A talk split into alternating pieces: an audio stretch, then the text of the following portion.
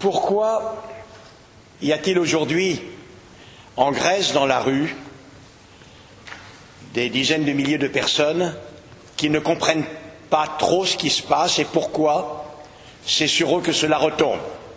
Pourquoi? Pourquoi ai-je ai décidé d'intituler un livre en 2000 dont le titre a été rappelé par Françoise Moulin-Civil et l'homme dans tout ça C'est que cette question, les manifestants de 95 en France, cela posait. Je me rappelle avoir euh, regardé la télévision et avoir vu un groupe de journalistes s'approcher de syndicalistes de l'éducation nationale. Et on leur demandait la raison pour laquelle, jour après jour, au moins semaine après semaine, ils descendaient comme ça dans la rue. Et ils indiquaient que ce monde leur semblait singulier. Ils disaient Que se passe-t-il autour de nous? L'on nous indique quels sont les enjeux économiques, les enjeux financiers. On nous indique tous les efforts que nous devons consentir pour atteindre ces objectifs. On nous demande des fois d'abandonner progressivement ce que nous avions conquis auparavant.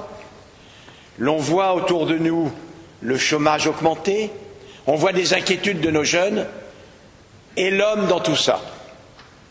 Et j'ai repris cette interpellation dans le titre de ce livre. Pourquoi? Pourquoi, dans toutes les universités et dans toutes les écoles du monde occidental, c'est moins vrai de l'Asie du Sud-Est, mais ça va le devenir, tous les ans, les filières scientifiques, mathématiques, chimie, physique, perdent-elles des étudiants alors que les écoles de commerce en gagnent et les cursus en communication aussi? Pourquoi? Pourquoi le 11 septembre 2001, 19 jeunes hommes qui étaient passés par les meilleures universités du monde, meilleures écoles de leur pays, puis grandes universités européennes,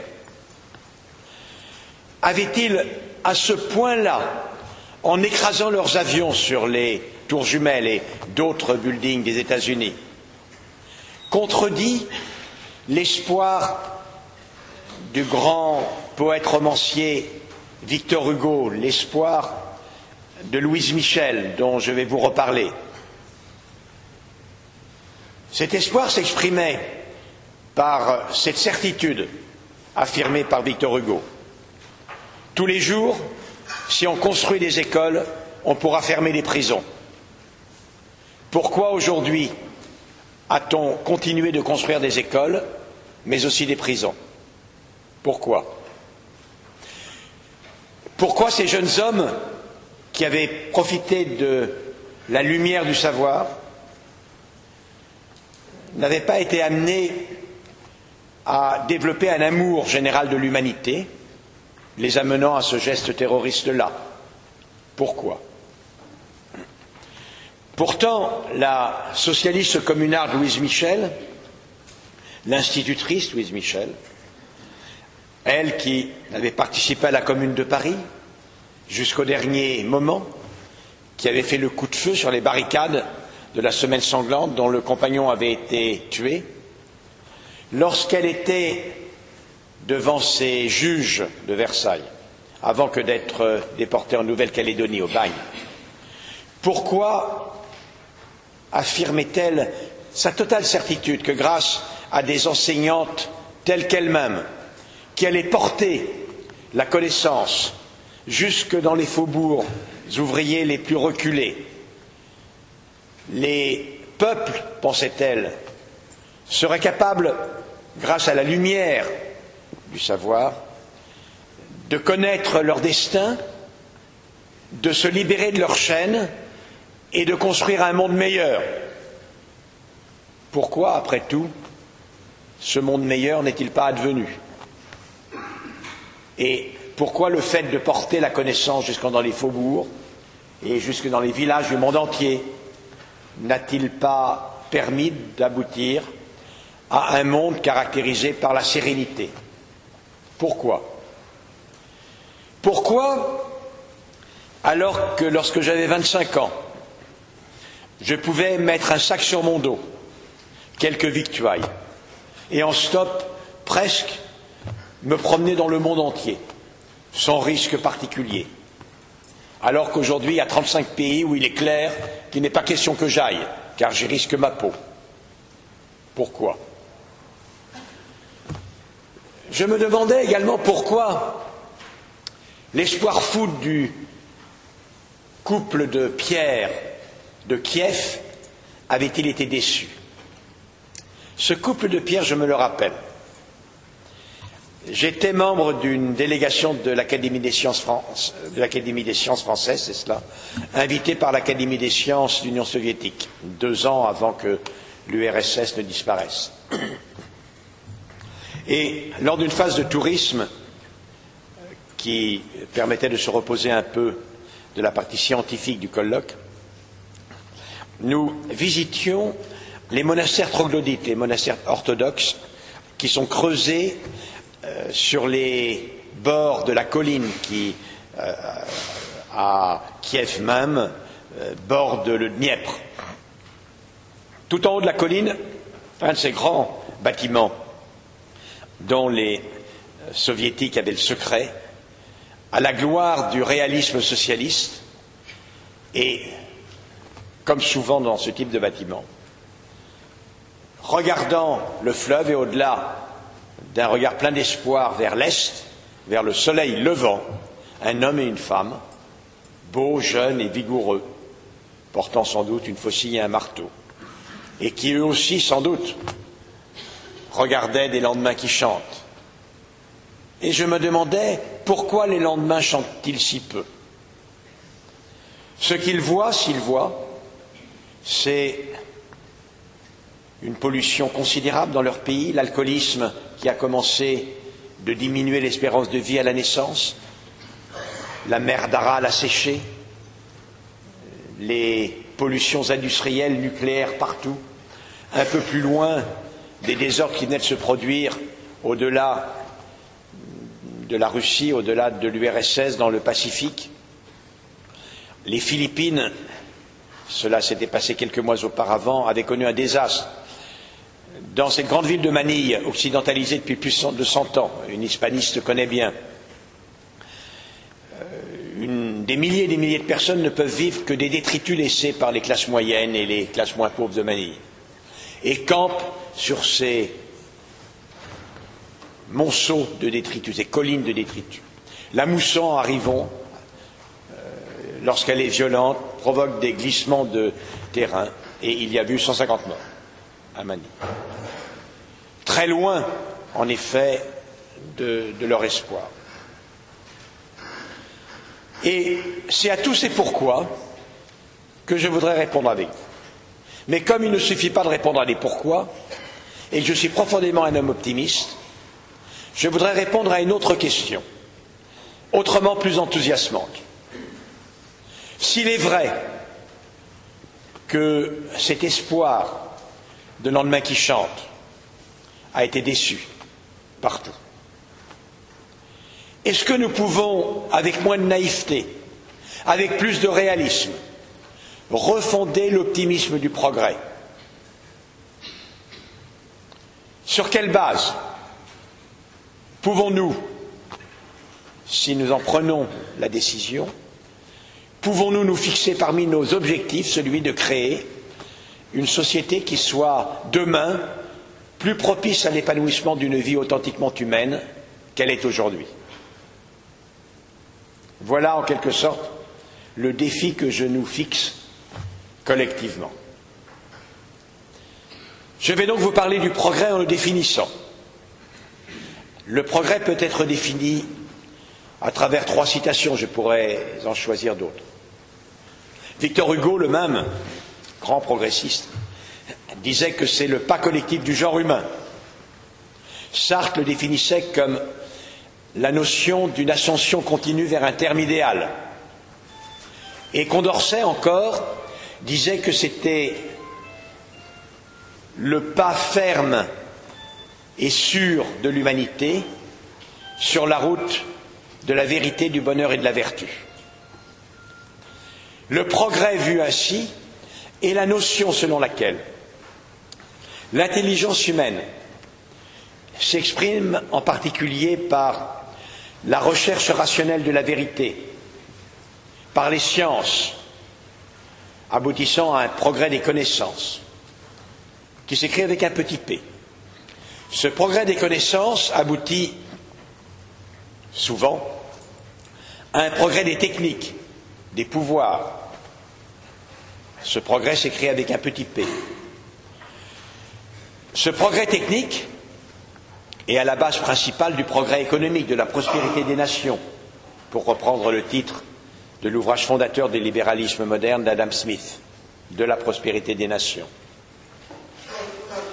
Et ce progrès scientifique, progrès des connaissances, progrès des techniques, progrès économique, est tendanciellement le garant d'un progrès pour l'homme. Et ce progrès pour l'homme, c'est le progrès avec un grand P, celui dont je vais vous parler, celui qui est en question, celui qui, semble-t-il, par rapport aux espoirs qu'avaient investis en lui les femmes et les hommes de progrès, a déçu. Tout d'abord, cette conception du progrès, comment s'est-elle édifiée dans l'histoire? Elle a plusieurs composantes. Si j'étais structuraliste, je me proposerais de dessiner avec vous la structure de ce concept de progrès. Mais à part dans le domaine des sciences du langage, comme il n'y a plus de structuralistes, je ne me réclamerai pas de cette discipline. Dans la notion de progrès, il y a tout d'abord la, notion de démarche rationnelle pour parvenir aux vérités de la nature. C'est la science. La science est l'effort rationnel permettant de parvenir à une connaissance des lois de la nature ou de sa composition, nous-mêmes étant intégrés à la nature, objet de l'étude. Ces connaissances s'exprimant sous la forme d'un énoncé qui pourrait être scientifique, suivant la présentation schématique, mais qui a du vrai de Karl Popper, doit se prêter à la fois à la falsification, c'est-à-dire à la réfutation rationnelle, ou alors à la confirmation rationnelle. Depuis quand cette démarche existe-t-elle? Depuis pas très longtemps. Enfin, pas très longtemps. Depuis 5000, 5200 ans peut-être. Ça fait un certain temps. Mais l'homme, je vous rappelle, l'homme moderne, l'homme homo est apparu il y a deux, il y a deux millions d'années et Homo sapiens est apparu il y a 200 000 ans. Et il a évidemment fait des progrès considérables. Quand vous regardez le progrès du paléolithique inférieur au paléolithique supérieur, puis au néolithique, il y a une profusion des techniques et des progrès. Cela étant dit, on n'a nulle indication que ce progrès ait utilisé une approche rationnelle. Il a certainement utilisé la méthode de l'expérience, de l'appréciation de son résultat, de la sélection de ce qui avait fonctionné et de la transmission du maître à élève, du savoir-faire des générations antérieures. La première fois où on trouve notion claire de démarche rationnelle pour parvenir aux connaissances de la nature, c'est dans des tablettes de la cité d'Our, en Mésopotamie lointaine et ancienne, où l'on voit en écriture, en pictogramme précunéiforme, donc euh, à l'orée de l'écriture, on voit des équations du deuxième degré à deux inconnus, qui sont sans doute, on imagine, des problèmes posés aux écoliers mésopotamiens de l'époque. Or, il n'y a pas de démarche plus rationnelle que de tenter de résoudre des équations du deuxième degré à plus inconnues, à deux inconnus. Et par conséquent, je considère que les Mésopotamiens avaient une démarche rationnelle et que la science, telle qu'on l'entend dans son sens popérien, avait été créée.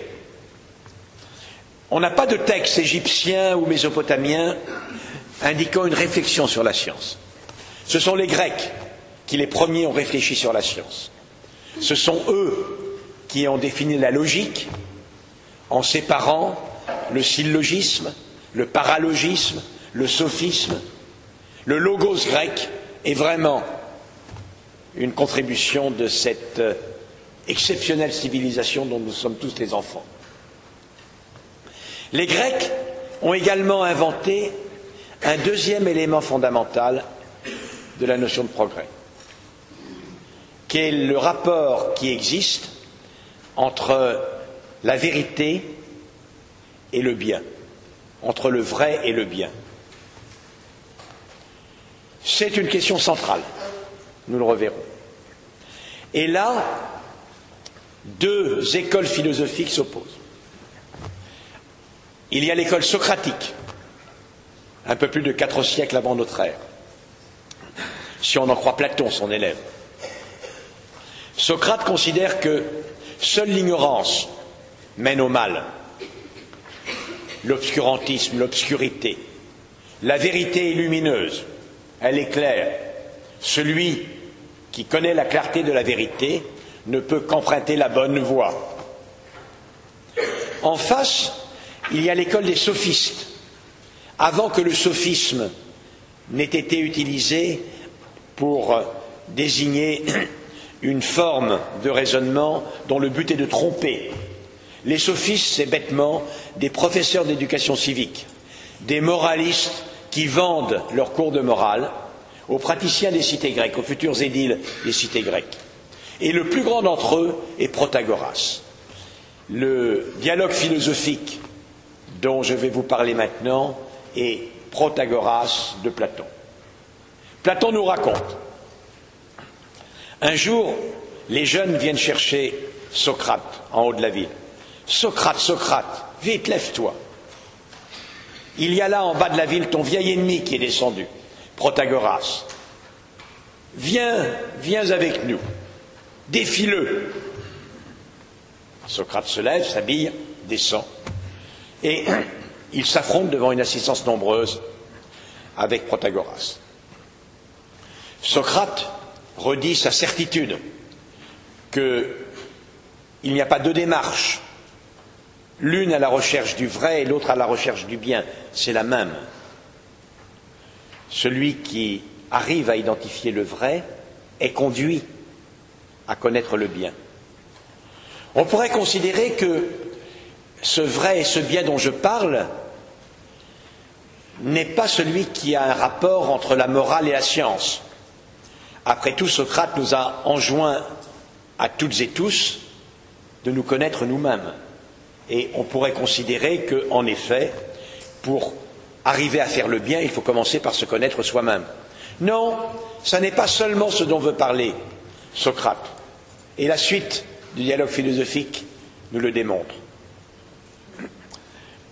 Protagoras en face ne peut pas accepter cela, car lui il gagne sa vie en se faisant payer ses cours de morale. Or, il n'est pas du tout un scientifique. Et donc, si seul le scientifique pouvait dire le bien, il serait un escroc, un enseignant totalement illégitime. Alors, il se réapproprie à sa manière le mythe de Prométhée. Et ça donne à peu près cela. Jadis, dans les temps très reculés, toutes les formes de vie étaient au centre de la Terre. La surface était vide. Il advint un jour que les dieux désirèrent repeupler, peupler la surface du globe avec ces formes de vie au centre de la Terre. Mais les êtres vivants étaient fragiles. Il fallait les doter afin qu'ils puissent prospérer et demeurer à la surface du globe. Zeus, le dieu des dieux, demanda aux deux fils du titan Japet de s'en occuper. celui qui n'est pas très futé, qui ne voit pas loin, Épiméthée, et celui qui est très intelligent, dont la pensée est profonde, qui voit loin, Prométhée. Sauf dans les universités, ailleurs, quand il y a une tâche à faire, les plus intelligents s'arrangent toujours pour que les moins intelligents s'y collent. C'est certainement pas comme ça à l'université, bien sûr. Et donc, Prométhée demande à Épiméthée de se mettre au travail et il va se balader. Épiméthée a à sa disposition une masse considérable de dons. C'est un besogneux, il veut bien faire. Si bien que, pour doter les bêtes du septentrion, il prend une fourrure épaisse. Et puis, devant doter les prédateurs et les proies, il s'arrange pour donner au premier des qualités de prolificité et de vélocité un peu inférieures à celles des seconds, de telle sorte que perdure un équilibre entre prédateurs et proies. Et il continue comme ça. Mais comme il est incapable de prévoir le coup d'après, lorsqu'il en arrive à l'homme, il n'a plus rien. Et l'homme est là, il est nu, d'une extrême fragilité.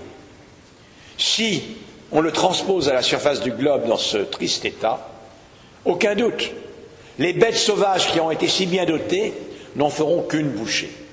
Prométhée arrive à ce moment-là, il observe le désastre. Il est l'ami des hommes, rappelez-vous, Prométhée. Alors, il décide de les aider. Je vais leur permettre de se doter eux-mêmes des dons qu'on ne leur a pas faits. Et pour cela, il y faut le feu divin. Prométhée a bien vu où Zeus entreposait ces éclairs terribles avec lesquels il terrorisait notamment les titans révoltés. Et une nuit sans lune, il se glisse de bosquet en bosquet sur le sommet de l'Olympe. Il va vers la grotte où il y a ce feu divin. Il a pris le soin d'emporter avec lui une branche de sureau. Et avec l'étincelle divine, il provoque la combustion lente mais sans luminosité de la moelle du sureau, de telle sorte qu'il ne soit pas repéré lorsqu'il redescend de l'Olympe, toujours par une nuit sans lune. Et il remet le feu, la science, la technique à l'homme. Maintenant l'homme a la forge, il a les outils, il peut filer, se vêtir, se défendre. Alors, il est sauvé. Bien non, il n'est pas sauvé. Il n'est pas sauvé car quand il y a cinq hommes, il y en a trois qui se liguent et qui tuent les deux autres. Sur les trois qui demeurent, il y en a deux qui se liguent contre un qui le tue. Et les deux qui persistent s'entretuent. Zeus voit cela. Et Zeus est très inquiet car il a dans l'idée de séduire les belles mortelles. Encore faut-il pour les séduire qu'elles soient vivantes. Et donc, il demande à son messager ailé, Hermès, il lui demande d'aller doter les hommes de ce qui leur manque pour survivre. Hermès demande, Dieu des dieux, que leur manque-t-il? Lorsque tu m'as demandé de doter les médecins, je leur ai apporté le pouvoir de soigner et le pouvoir de construire aux architectes. Que leur manque-t-il? Il leur manque Dike et Aïdos, répond Zeus. Dike et Aïdos, c'est-à-dire la prudence, la sagesse, la solidarité. Vous êtes tous hellénistes naturellement. Ah oui, Dieu des dieux, Dike et Aïdos, mais dis-moi voir. Le pouvoir de soigner, c'est aux médecins que je l'ai remis. Le pouvoir de construire aux architectes. À qui vais-je remettre Dike et Aïdos et Zeus lui répond Dike Aidos, il faut le remettre à toutes les femmes et à tous les hommes, car il n'y a pas de cité humaine persistante, durable, sans que chaque citoyen ne soit doté de la sagesse, de la prudence, de l'esprit de justice et de solidarité. Ce que nous dit, et ce que rétorque surtout Protagoras à Socrate, c'est certes, la science est indispensable pour que vive l'homme, mais elle ne suffit pas. Il y faut également une ascèse, un effort, qui est dans sa nature irréductible à la recherche de la vérité, qui est la recherche de la voie bonne. Ça, c'est une citation d'Aristote. La recherche du bien. En fait, l'actualité de ce propos va vous être démontrée par deux observations. Premièrement, 19 siècles après qu'a été écrit ce dialogue philosophique, Rabelais dira, vous le savez, j'ai honte de citer cela, c'est trop cité, dira Science sans conscience est ruine de l'âme. Ce qui est exactement la même chose. 19 siècles après, il redit sous une autre forme ce qu'est la présentation de Protagoras. J'ai été membre, cela a été rappelé, de nombreux comités d'éthique, comme le comité consultatif national d'éthique, j'ai présidé les instances éthiques internationales et européennes. Et le principal débat, la principale ligne de fracture dans les comités d'éthique, contrairement à ce que l'on pense, c'est pas tellement, des fois, mais c'est pas tellement, en général ce n'est pas, entre ceux qui croient au ciel et ceux qui n'y croient pas. C'est entre ceux qui sont partisans de Socrate et ceux qui sont partisans de Protagoras. C'est-à-dire entre ceux qui considèrent que dès lors qu'une innovation est scientifiquement belle, techniquement innovante, elle doit bénéficier d'un préjugé moral positif. Et ceux qui en face considèrent que, quand bien même une innovation est belle, remarquable, cela ne dit rien de sa légitimité morale. Il y a une dizaine d'années, je présentais également ce dialogue philosophique et je me déclarais quant à moi favorable à la vision de Protagoras. Et j'étais avec euh, le très très grand homme de culture et grand neurobiologiste Jean-Pierre Changeux, qui était à l'époque le président du comité consultatif national d'éthique. Jean-Pierre se penche à mon oreille et il me dit, eh bien moi, tu vois, je suis plutôt du côté de Socrate. Et c'est exact.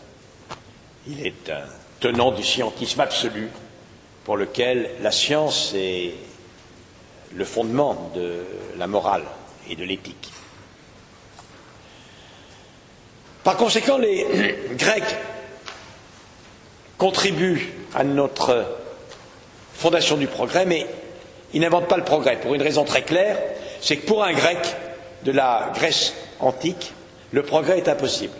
Le progrès signifie que, après que l'on a progressé, les choses sont meilleures qu'avant. Or, pour les Grecs, la civilisation grecque est indépassable. Elle est l'aboutissement ultime de ce que l'on peut faire. Donc, ils ne peuvent désirer progresser, bien entendu. Les Romains non plus, qui ne cherchent qu'à retrouver la fulgurance de la civilisation grecque, Durant tout le Moyen Âge, la scolastique en Europe et la euh, première renaissance islamo-andalouse euh, à Damas, Bagdad, euh, Séville, Cadix, ne cherche elle aussi qu'à retrouver la ménéficence de la pensée antique, et ce que je dis là est vrai aussi de la Renaissance européenne. C'est d'ailleurs la signification du terme Renaissance. Alors, je ne dis pas du tout, comprenez-moi bien, vous pourriez autrement me contredire aisément, qu'aucun progrès n'a été fait objectivement durant ces périodes. Les progrès sont considérables. Ce que je veux dire, c'est que aucun penseur, aucun philosophe n'a jamais indiqué que le but de la recherche de la vérité, le but de la science, était d'augmenter le pouvoir humain. Jamais. Cela s'est fait sans que la finalité du savoir soit le pouvoir. C'est Francis Bacon qui, au tout début du XVIIe siècle, Francis Bacon, homme politique, scientifique, philosophe anglais, énonce pour la première fois le savoir et pouvoir. Le savoir pour les Grecs est le moyen de chanter la magnificence humaine. C'est totalement intégré à leur humanisme. Le savoir pour euh, la Renaissance islamo-andalouse est le moyen de s'approcher de la magnificence de l'œuvre divine, et certainement pas d'augmenter son pouvoir par rapport au pouvoir de Dieu. La première fois que l'on assigne au savoir le rôle d'accroître le pouvoir humain, c'est au XVIIe siècle. Quelques années après, le grand philosophe dont mon université est éponyme, René Descartes, ajoute le savoir et pouvoir pour l'homme de se rendre comme maître et possesseur de la nature. Le savoir humain va être mobilisé par l'homme afin de mettre mieux qu'il ne le pourrait sans le savoir la nature à son profit. Et encore quelques années après, le philosophe mathématicien janséniste, Blaise Pascal énoncera toute la suite des hommes depuis le cours de tant de siècles est comme un seul homme qui vit toujours et qui apprend continuellement. Il veut nous dire que génération après génération, les hommes sont plus savants de manière cumulative, puisque chaque nouvelle génération bénéficie de toutes les connaissances des générations passées, auxquelles sont ajoutées les connaissances nouvelles. En d'autres termes, si je veux paraphraser la querelle des anciens et des modernes, même si les modernes sont des nains, juchés sur les épaules des géants qui nous précèdent, ils voient plus loin qu'eux. Ces trois citations nous indiquent que, puisque l'homme est de plus en plus savant, et que le savoir est pouvoir pour l'homme de se rendre comme possesseur de la nature, maître et possesseur de la nature. Alors, génération après génération, le pouvoir de l'homme de se rendre comme maître et possesseur de la nature augmentera sans limite. Le fondement du progrès, c'est cela. Ce fondement du progrès marque dans l'histoire du monde un moment essentiel puisque à partir de ce moment-là, on pourra pratiquement diviser le monde entre la partie du monde qui adhère à ce schéma et qui explose, et la partie du monde qui tarde à y adhérer et qui décroche au point de vue de la puissance, pas de l'intelligence, pas de la valeur humaine, au point de vue de la puissance. Car, en effet, c'est trois éléments, ces trois citations, amènent à ce que la mobilisation de la science aboutit à des techniques et à des richesses qui permettent, avec les techniques, d'accroître la mobilisation scientifique et donc le succès technique et donc le succès économique et ainsi de suite. C'est un mécanisme auto-amplificateur d'une efficacité considérable. L'Europe décolle, les États-Unis d'Amérique décollent. À partir du XIXe siècle, lorsque le Japon décidera d'adopter le même principe, le Japon décollera. Et puis, au XXe siècle, les autres pays d'Asie le feront. Moment historiquement fondamental, naissance du progrès, le XVIIe siècle, mais pas du progressisme, car il n'y a pas d'optimisme dans ce que je vous dis là. Je vous dis que l'homme sera de plus en plus puissant, car il sera de plus en plus savant. C'est une évidence. En effet, l'homme de plus en plus savant sera de plus en plus puissant. Le progressisme, le progrès avec un grand P, fait l'hypothèse que c'est là obligatoirement garantie d'un progrès pour l'homme, c'est-à-dire tendanciellement promesse d'accroissement du bonheur humain c'est-à-dire conditions certaines de création d'une société plus propice à l'épanouissement d'une vie authentiquement humaine. Or ça, ça ne va pas de soi. Francis Bacon lui-même doutait qu'il en fût ainsi. Francis Bacon disait même, sur la route du progrès que nous menons, il serait bon que nous nous arrêtions et que nous nous asseyions et que si nous le pouvions, nous nous regardions cheminer, en quelque sorte, afin que nous portions un jugement de valeur sur la qualité de notre cheminement. Francis Bacon aussi nous disait science sans conscience et ruine de l'homme. Il inventait une forme de principe de précaution. En fait, le progrès avec un grand P, le progressisme, naît au XVIIIe siècle. Et il est la rencontre entre ce socle du progrès et l'optimisme socratique. L'optimisme socratique qui veut que la quête du vrai conduise à l'identification du bien.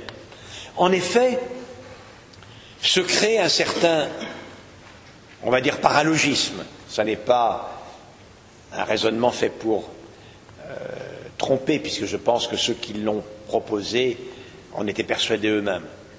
Ce paralogisme est le suivant. Personne ne peut nier que la vérité soit préférable au mensonge, que la lumière soit préférable à la nuit, que rien ne soit pire que l'obscurantisme et que le savoir soit un bienfait. Or, la lumière du savoir conduit à l'augmentation du pouvoir. Par conséquent, ce pouvoir ne peut qu'être bon en lui-même. Et il est promesse, en effet, d'une amélioration du sort de l'humanité. Fondamentalement, l'optimisme du progrès, c'est cela. Cet optimisme du progrès va jouer un rôle essentiel. Nous sommes tous des enfants de l'optimisme du progrès. Tous. C'est des femmes et des hommes de progrès qui ont fait le XVIIIe siècle des Lumières, qui ont fait la Révolution, qui ont apporté la démocratie, qui ont fait les révolutions du XIXe siècle, la révolution industrielle, la révolution socialiste, communiste. Tout cela été très profondément marqué de l'optimisme du progrès. La mobilisation de l'intelligence humaine, de la science et des techniques sont les moyens d'assurer le bonheur de l'humanité. Pourquoi vous ai-je dit, ai-je posé la question d'entrée de jeu? Pourquoi est-on en quelque sorte plus incertain de la sagesse de cet optimisme du progrès aujourd'hui, c'est que le XXe siècle, j'y ai fait allusion, est un siècle magnifique et terrifique. C'est le siècle où toutes les promesses du progrès se sont réalisées. La diminution de la mortalité infantile, la diminution considérable de la mortalité maternelle à la naissance, la maîtrise par les femmes de leur fécondité, l'amélioration des conditions de travail, l'amélioration des conditions de transport, la possibilité de communiquer d'un endroit à un autre du monde en temps réel, d'accumuler toutes les connaissances, la possibilité d'envoyer un engin échantillonner les roches sur Mars, les analyser et nous renvoyer la composition chimique. Des résultats exceptionnels. Mais le XXe siècle, c'est également le siècle de deux guerres mondiales, utilisant totalement tous les progrès de la science et de la technique afin d'augmenter le pouvoir de destruction. C'est trois génocides, c'est Tchernobyl, auparavant Nagasaki, Hiroshima, Bhopal, l'effet de serre, la pollution, les difficultés que l'on connaît aujourd'hui, ce qui entraîne ces dizaines de milliers de Grecs dans la rue, ils n'ont pas l'impression que, aujourd'hui, la voie qu'on leur propose soit la voie du progrès. Ils n'en ont clairement pas l'impression. Si bien que l'on vit aujourd'hui une situation qui est historique, qui est unique. C'est la première fois qu'on la connaît depuis le XVIIe siècle. Aujourd'hui, tous les sondages montrent que quand on demande aux jeunes parents et même aux grands-parents, pensez-vous que vos enfants, vos petits-enfants, connaîtront une vie et une existence plus ou moins favorables que vous? Ils sont une immense majorité à dire nous craignons que l'existence soit plus dure pour nos enfants et nos petits-enfants qu'elle ne fut pour nous. C'est un total basculement des valeurs. C'est la négation totale de l'optimisme du progrès. Or, c'est la situation réelle.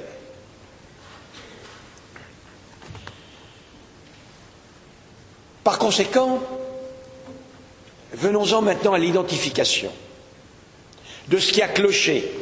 Qu'est-ce qui a cloché? Qui a fait que cette énergie magnifique de Condorcet, de Louise Michel, de Victor Hugo, du couple de Pierre, s'est heurtée à une réalité aboutissant au monde merveilleux et sans pitié que nous connaissons aujourd'hui. Premier élément, un épisode qui est presque fondateur du XXe siècle, qu'il faut que je vous cite, car il a une composante universitaire et scientifique, qui est l'histoire de Fritz et de Clara Haber. Fritz Haber d'abord.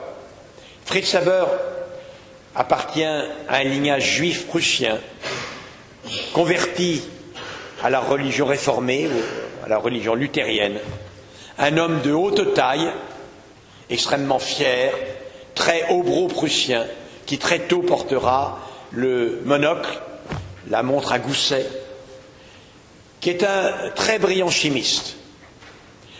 À partir de 1906 jusqu'en 1909, il développe en partenariat étroit avec l'industrie chimique allemande, BASF notamment, la technique qui permet de transformer N2, l'azote gazeux de l'air, en nitrate, NH3, NH4. Les nitrates, avant que d'être des explosifs, sont des engrais qui permettront de multiplier par trois ou quatre le rendement moyen des végétaux, des cultures, au moment même où la famine va s'accroître du fait de l'impossibilité de pousser les rendements végétaux face à l'accroissement de la population. On n'a pas assez de fumier, matière organique. On va chercher du guano dans les mers australes en navire, c'est-à-dire ces déjections de mouettes mélangées avec euh, des algues. Il n'y en a pas assez. Et c'est une catastrophe. Si bien que Fritz Haber, brillant chimiste, est un bienfaiteur de l'humanité, c'est tout à fait normal qu'il soit lauréat du prix Nobel en 1918. Fritz Haber, le, bienfaiteur de l'humanité, prix Nobel de chimie en 1918. Fritz Haber est également un patriote et un criminel de guerre. Il est un patriote qui le lui reprocherait, un patriote allemand. Pendant la Grande Guerre, il profite de son savoir-faire et c'est lui qui fait disposer en 1915 une centaine de bouteilles de chlore sur le fond, le front d'Ypres, au devant des troupes allemandes, devant les troupes françaises alliées, les tirailleurs sénégalais sont au premier rang, et profitant de ce que le vent souffle vers les troupes françaises, il fait déboucher les bouteilles de chlore et les troupes alliées sont gazées. Ce nuage lourd, épais, suffocant, vert, le nuage vert, est l'irruption des gaz de combat dans la guerre moderne. Fritz est nommé chimiste en chef de l'armée allemande. Un peu après, en 1915, il essaiera d'utiliser le phosgène qui existe déjà comme gaz de combat. Il, supervisera la synthèse et l'utilisation de l'hypérite qui sera massivement utilisé par toutes les troupes. Et en 1918, il supervisera l'invention d'un nouveau gaz de combat, le cyclone B. Mais comme c'est la défaite allemande, l'armistice, le traité de Versailles, qui interdit le développement de toute industrie euh, de défense, d'armement en Allemagne, il continue à développer le cyclone B comme insecticide. Fritz Haber est juif, Si bien qu'après l'arrivée du chancelier Hitler au pouvoir, une première vague d'expulsion de tous les universitaires juifs l'amène, alors qu'il n'est pas concerné, par solidarité à quitter l'Allemagne. Il était invité en Angleterre pour développer les armes euh, chimiques en Angleterre. Et avant d'arriver en Angleterre, il meurt en Suisse. Il ne verra pas que sa dernière invention sera utilisée pour gazer par millions ses corélégionnaires. Deux visages de la science, Fritz, le bienfaiteur de l'humanité, Fritz, le criminel de guerre. Deux visages de la science également qui va faire plaisir à Madame la chargée de mission à la parité homme-femme. Fritz et Clara. Clara Haber, Clara Immerval est une femme exceptionnelle. C'est une chimiste de très grand talent, la première à être docteur et sciences de sa vie. Les femmes l'étaient très peu, peu, jamais avant elle, avant elle. C'est vraiment une femme de talent et d'ailleurs elle collabore avec Fritz qu'elle rencontre jeune puis qu'elle perd de vue et avec qui elle se marie lors de la deuxième rencontre. Mais Fritz est un obro prussien, je vous l'ai dit, euh, extrêmement imbu de la supériorité masculine, du devoir de sa femme de se mettre à son service pour participer à sa gloire, tenir la maison, organiser les réceptions, s'occuper de leur enfant qui a des allergies dans la santé fragile. Et Clara Emerval Haber est profondément malheureuse. Au soir d'Ypres, une grande réception est donnée en l'honneur de Fritz pour fêter son exploit. Après la réception, une violente querelle survient entre Fritz et Clara. Clara dit à Fritz qu'elle ne comprend pas que l'on utilise le pouvoir de la science, qui dans l'esprit du progrès est le moyen de mieux pouvoir aider l'homme. Et d'ailleurs, il l'avait fait lorsqu'il avait permis d'amender les sols. Il ne comprend pas que ce pouvoir du scientifique dérivant de la science soit mobilisé pour agresser l'homme, pour le tuer. Fritz est un patriote qui ne veut rien entendre. Il s'en va. Clara prend l'arme de service de son mari et se tue. Fritz, sans tarder, s'en va sur le front de l'Est pour gazer les Russes. Et Clara sera trouvée par son fils, l'ayant dans son sang au petit matin. Dure épreuve, il se suicidera quelques années après lui aussi. Fritz et Clara Haber deux images de la science, je ne vais pas généraliser, ça vous ferait trop plaisir, je ne dirais pas une image masculine et une image féminine. Mais en l'occurrence, mais en l'occurrence, en effet, ces deux images euh, se personnalisent à travers une image masculine et une image féminine. Cette ambivalence de la science, elle est évidemment irréductible. Et si elle ne l'était pas, nous ne serions pas libres. Imaginons que nous autres scientifiques, nous serions capables de mobiliser notre intelligence pour développer des techniques et acquérir un pouvoir extraordinaire, mais que nous n'ayons pas la maîtrise de décider l'usage que nous voulons faire de notre pouvoir. Où serait notre liberté? Nous sommes libres. Nous développons un pouvoir et nous avons la liberté avec ce pouvoir de bien faire ou de méfaire. C'est la conséquence et le prix à payer de la liberté humaine. À dire vrai, les hommes des Lumières avaient besoin de comprendre, car ils se posaient la question que je me pose, comment fonder l'optimisme du progrès En d'autres termes, comment expliquer qu'un homme de plus en plus savant et de plus en plus puissant utilisera sa puissance au bénéfice de l'humanité et non pas à son détriment. Deux idées. Au XVIIIe siècle, tout le mouvement franc-maçon en est encore aujourd'hui euh, un exemple. Euh, le culte de l'être suprême, le grand horloger de l'univers, montre la présence très large d'un déisme ambiant. S'il existe une transcendance, on peut imaginer que cette transcendance veut en effet que le pouvoir humain soit canalisé pour améliorer le sort de l'humanité. Donc, dans la, notion d'un grand horloger, d'un grand architecte de l'univers, d'un être suprême, on peut être progressiste et optimiste. Condorcet est athée complètement, et donc il ne peut s'arrêter à cette idée. Condorcet propose une autre image, un autre raisonnement. Il nous dit voilà,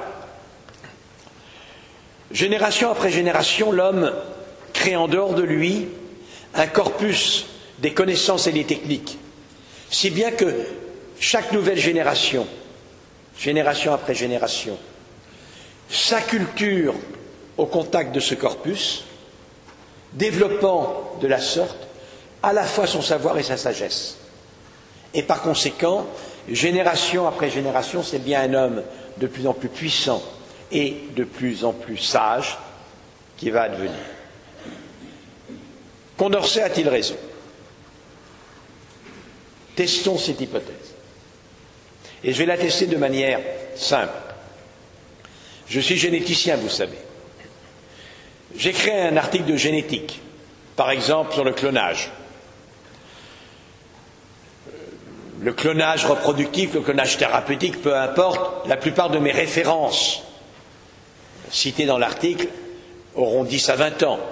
Éventuellement, je ferai référence à des travaux fondateurs vieux d'un siècle, mais pas beaucoup plus. L'évolution des connaissances et des pouvoirs dans le domaine scientifique et technique est telle que tout ce qui est ancien a cessé d'être signifiant. Voyons maintenant dans le domaine de l'ordre de la vie bonne, de la voie bonne, de la justice, de la solidarité, de Diké et Aïdos. J'écris un texte sur la beauté, sur la bonté, sur le bien et sur le mal, sur l'amour et sur la haine. C'est sûr que ce qu'en dit Habermas aujourd'hui, ou Peter Sloterdijk, ou bien ce qu'en a dit hier Paul Ricoeur, ou Jean-Paul Sartre, ou Nietzsche, ou Spengler, ou Hegel, ou Kant est intéressant, mais pas tellement plus que ce qu'en a dit David Hume, ou bien euh, le néoplatonicien Plotin, ou bien Aristote, ou bien Platon, ou bien Socrate lui-même, cité par ses élèves. Donc on se retrouve avec deux corpus de quête de l'humanité, un corpus dont l'amplification est exponentielle, où tout change, et un corpus où rien ne change, en tout cas suffisamment vite, pour faire en sorte qu'une donnée récente soit plus pertinente qu'une donnée ancienne. Définitivement, il est clair, l'homme de plus en plus savant et de plus en plus puissant n'est pas un homme de plus en plus sage. Et par conséquent, l'optimisme du progrès laissé à son mécanisme interne est une naïveté. Et c'est parce que l'optimisme du progrès est une naïveté que l'on a abouti à la situation dont je vous ai donné quelques éléments. Cela étant dit, je ne me résous absolument pas à abandonner cet optimisme du progrès. Que lui manque-t-il? Il lui manque la finalité. Quand on y réfléchit, laisser à ces mécanismes internes le progrès ne garantit nullement l'avènement d'un monde plus serein et pacifié. Je vous en rappelle les mécanismes. La science, la technique, les richesses, la science, la technique, les richesses, et ainsi de suite. Ça veut dire qu'un pays plus développé, techniquement, scientifiquement, économiquement, par rapport à un pays moins développé, le pays plus développé se développera plus vite que le pays moins développé. Et le mécanisme interne du progrès est l'accroissement des inégalités entre les uns et les autres. Par ailleurs, c'est un mécanisme également qui aboutit sans finalité à doter l'homme d'un pouvoir sans aucun préjugé sur ce que l'on fera de ce pouvoir. Et en particulier, en lui-même, sans aucune vision du monde de demain. Une des meilleures citations de la philosophie écologiste, selon moi, est l'injonction de Hans Jonas. Faites en sorte de léguer à l'humanité un monde aux générations futures, un monde compatible avec l'épanouissement d'une vie authentiquement humaine. Comment voulez-vous qu'un mécanisme créant un homme de plus en plus puissant, sans aucune finalité, se fixe l'objectif de l'état dans lequel sera le monde pour les générations qui ne sont pas encore nées? Si l'on veut qu'il en soit ainsi, il faut un objectif et la finalité. Si bien que ce qu'il y a de naïf dans le progrès, et je pourrais le décliner, mais ce serait une autre conférence, dans une analyse de la crise économique que nous vivons aujourd'hui. Ce qu'il y a de naïf, c'est qu'il a fait l'économie d'un investissement, de l'identification, d'une mobilisation collective pour identifier un objectif et décider de se donner les moyens de l'atteindre. En effet, la connaissance, la science, la technique, les richesses peuvent être un moyen de répondre aux aspirations légitimes de l'humanité, ici et ailleurs dans les pays qui n'ont pas notre niveau de développement, aujourd'hui et demain pour les générations qui ne sont pas encore, nées, mais à une condition, c'est que nous nous en fixions l'objectif, que nous indiquions que tel est notre propos. Dans ces conditions-là, en effet, nous avons le moyen de redonner tout son lustre en particulier à tous les métiers de la recherche, en disant aux jeunes femmes et aux jeunes hommes, en plus grand nombre, essayez de vous engager dans ces métiers de la connaissance. D'abord parce que vous pourrez avoir une vie belle. Quelle joie immense que d'être, quand on y parvient, celui qui énonce une vérité de la nature sous une telle forme, ou bien une idée, une théorie, sous une telle forme que plus rien après ne sera totalement identique à ce que cela était avant. Un moment que j'ai comparé, me rappelant de certains épisodes scientifiques de ma vie passée, que j'ai comparé à la jouissance d'un orgasme sexuel, en précisant par ailleurs que j'exagérais car c'était beaucoup plus fort et moins fréquent.